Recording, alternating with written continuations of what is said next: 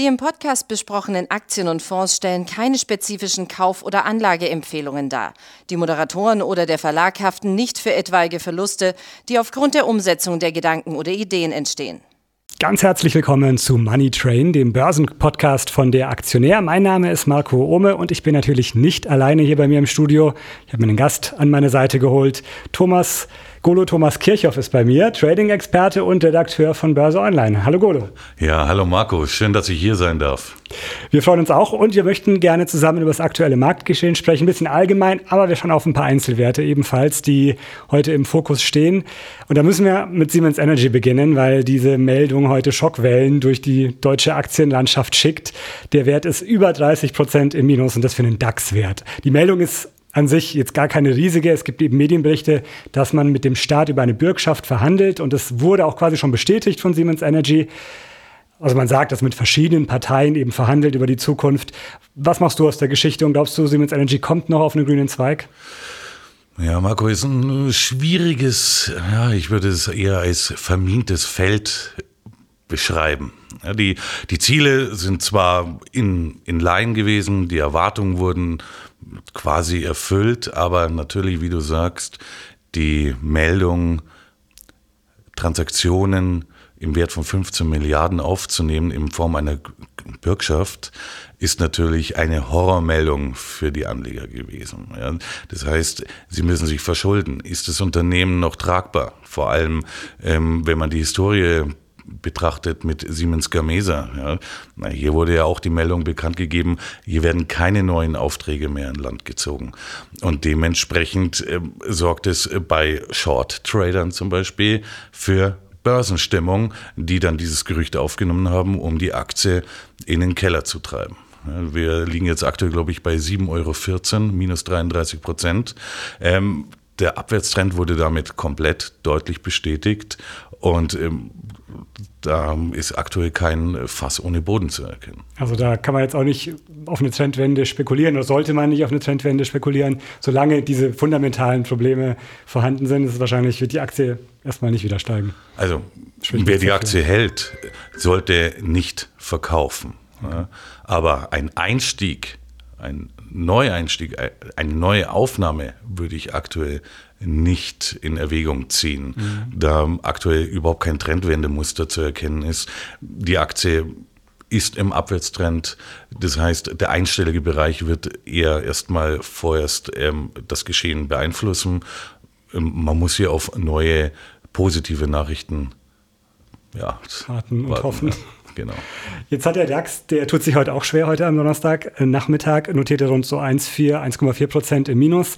Und da ist es eine andere Problematik, so ein bisschen der Technologiesektor in den USA. Der hat ja negative Auswirkungen jetzt auch auf den deutschen Handel gehabt. Es gab ja Zahlen von Alphabet, die negativ aufgenommen wurden, obwohl sie gar nicht so schlecht waren, wenn wir ehrlich sind. Klar, beim Cloud-Wachstum äh, ist man hinter den Erwartungen zurückgeblieben, aber auch gar nicht allzu deutlich. Oder siehst du es anders?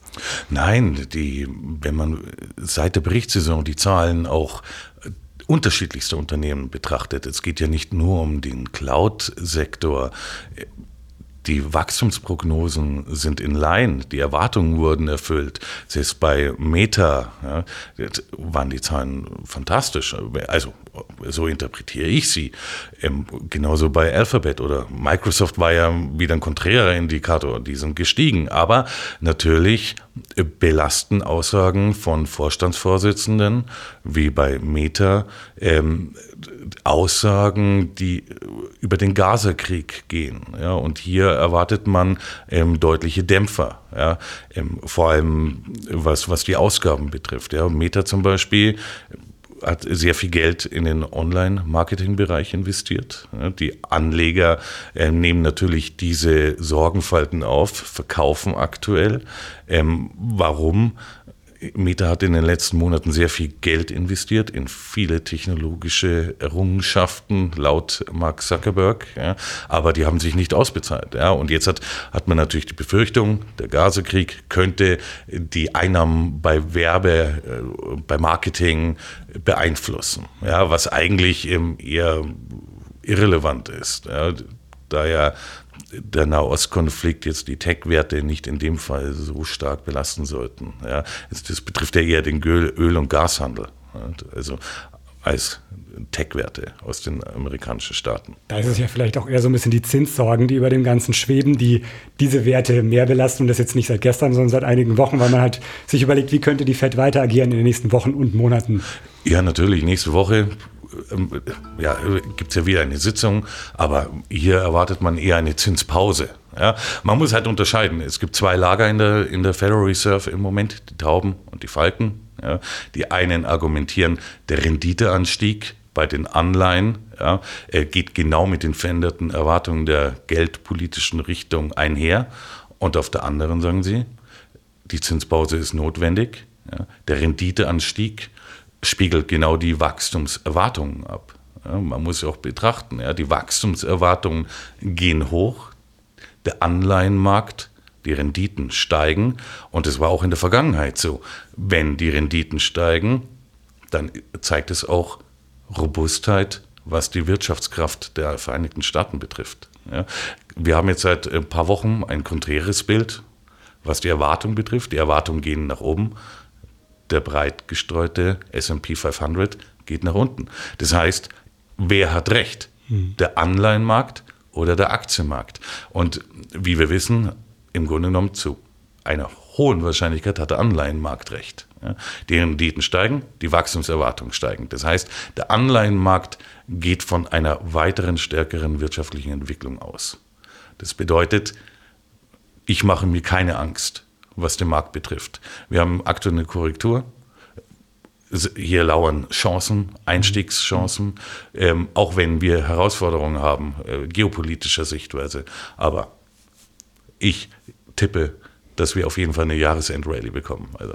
Da hast du den Begriff in den, in den, Mund genommen und ich wollte dich danach fragen. So, wir haben noch gut zwei Monate, dann ist das Jahr schon vorbei. Das heißt, wir können jetzt über eine Jahresend-Rally doch langsam mal sprechen, hoffen, dass sie in den nächsten Wochen startet und du bist guter Dinge, dass es dazu kommen wird. Ja, natürlich muss man auch auf die Chartmarken achten. Ja, also in meinem aktuellen äh, Umfeld, äh, ich bin ja Charttechniker, betrachte ich natürlich die Marken. Ja, die, die nächste Hürde ist die 14.580 Punkte im DAX. Das ist sozusagen das Trendwendemuster. Mhm. Brechen wir durch, dann äh, kommen natürlich andere Szenarien auf den Zettel, ja, Richtung 13.000. Aber ähm, man sollte nicht, in, vor allem in diesen starken drei Monaten vom Oktober bis Dezember, auf eine Trendwende wetten. Ja, das äh, könnte wirklich nach hinten losgehen. Ähm, das beweist einfach die Statistik. Ja, natürlich 2018 war ein Ausreißer äh, unter Trump, ja, als äh, der Shutdown öffentlich wurde, real wurde, aber in diesem Szenario sind wir nicht. Ja, wir haben jetzt einen neuen äh, James Jones im Repräsentantenhaus, das heute ein bisschen für Entspannung wieder sorgen.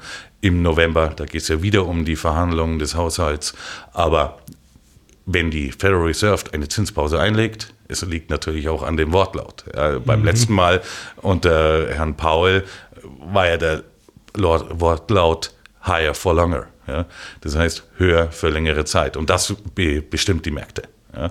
Aber wir gehen von der Zinspause aus. Viele Markt- oder äh, Profis rechnen damit, dass wir jetzt das Plateau erreicht haben am Zinsgipfel. Ja, und das sieht man auch bei den Anleihenrenditen im Moment. Klar, wir haben eine kleine Übertreibung über 5% gesehen bei den, bei den 20-, 30-Jährigen ja, und bei den 10-Jährigen.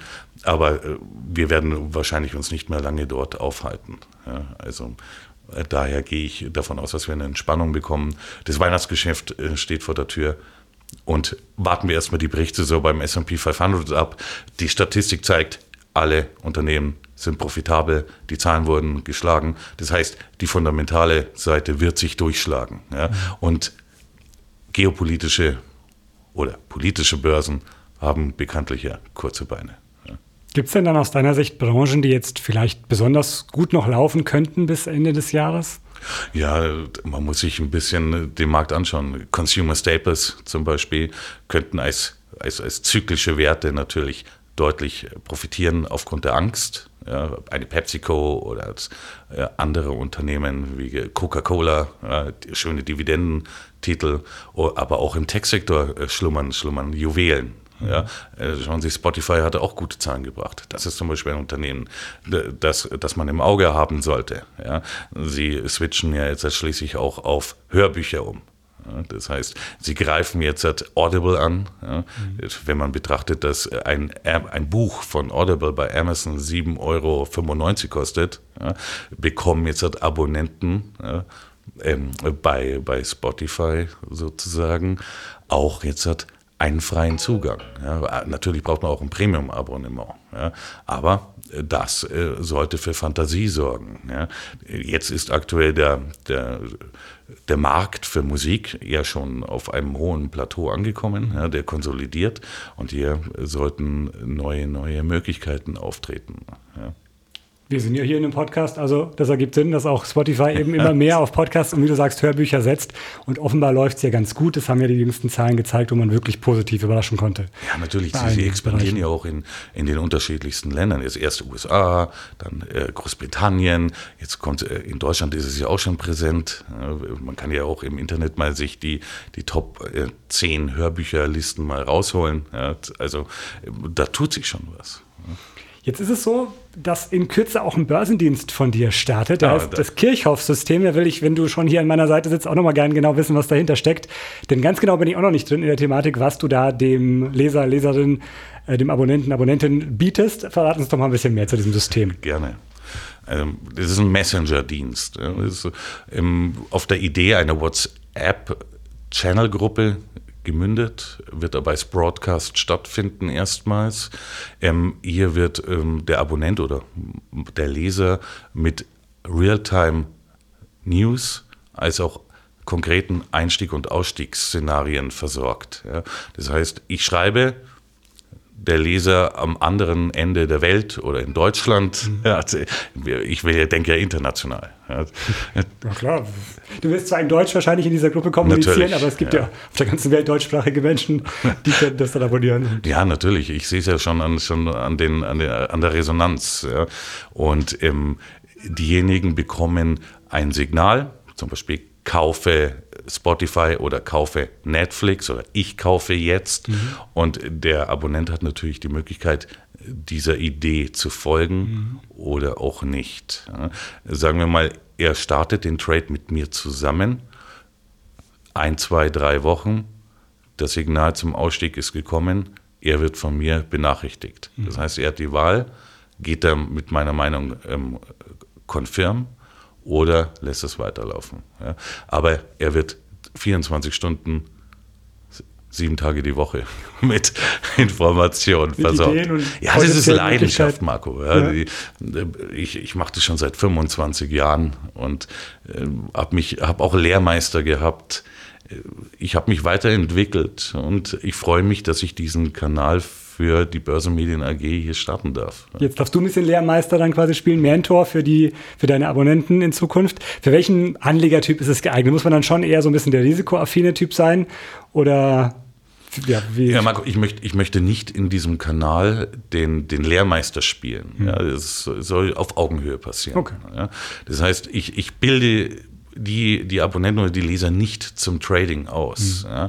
Natürlich ist es für den Neueinsteiger oder den, äh, denjenigen, der sich jetzt zum ersten Mal mit Aktien beschäftigt, lehrreich. Ja. Er wird näher an den Markt gerückt durch mich, ja. kann meine Gedanken nachvollziehen und dementsprechend auch sich ähm, verbessern. Mhm. Weil Finanzen sind Finanzen. Ja? Das heißt, es betrifft jeden von uns. Keiner äh, kann mir sagen, dass er nur sein Geld auf dem Girokonto oder auf dem Sparkonto parkt. Ja? Man muss ja auch aufgrund der Inflation sein Geld anderweitig gewinnbringend anlegen, um jedenfalls die Inflation auszugleichen. Ja. Das heißt, es ist im Grunde für jedermann geeignet, auch wenn man jetzt nicht das große Vorwissen hat. Man wird deine Tipps oder deine Anregungen nachvollziehen können und dann ja. entsprechend agieren. Aber, aber die, die, die Motivation sollte schon da sein, wachstumsorientiert und spekulativ an die okay. Sache ranzugehen. Ja, also wenn wir, wenn wir uns äh, vom Bankenmuster in der Risikoprofilierung sozusagen ausgehen, dann vom mittleren Risiko bis hochspekulativ. Okay. Wie kann man sich denn wenn man Interesse jetzt bekommen hat, registrieren? Was muss man tun? Wann startet das Ganze? Das Ganze startet am 10. November. Ähm, registrieren kann man sich über meine Homepage www.kirchhoff-system.de. Mhm. Gibt es ein Anmeldeformular, mit also muss man sich mit seiner E-Mail-Adresse ähm, registrieren. Aber man muss bedenken, first come, first serve. Ja. Es gibt nur begrenzte Natürlich eine in dieser Limit. Gruppe quasi. Mhm. Exakt. Ja. Und das heißt, wenn ihr, die, wir haben ja jetzt erst angefangen seit gestern. Mhm. Und ja, die, die, Plätze füllen sich allmählich. Okay, muss ja. man schnell sein, wenn man, wenn man nicht, ja. Ja, man darf nicht enttäuscht sein, wenn man nicht dabei ist. Ähm, es wird ja dann äh, zweite und dritte Runde dann auch geben. Also wir starten jetzt die erste Runde aber die Teilnehmerzahl ist eben erstmal begrenzt. Wir packen den Link hier auch in die Show Notes unter, den, unter, das Podcast, äh, unter den Podcast. Dann kommt man direkt eben zur Anmeldung, wo man sich schon mal registrieren kann. Golo, das war's für den Moment. Viel Erfolg für deinen Börsendienst. Vielen Dank für deine Einschätzungen zum Marktgeschehen. Wir sprechen uns bestimmt dann in den nächsten Wochen und Monaten nochmal wieder und gucken, ja, wie sich der Markt entwickelt hat und wie dein Börsendienst läuft. Ja, gerne. Dann Marco, Dankeschön dir. dir und danke euch fürs Zuhören. Bis zum nächsten Mal.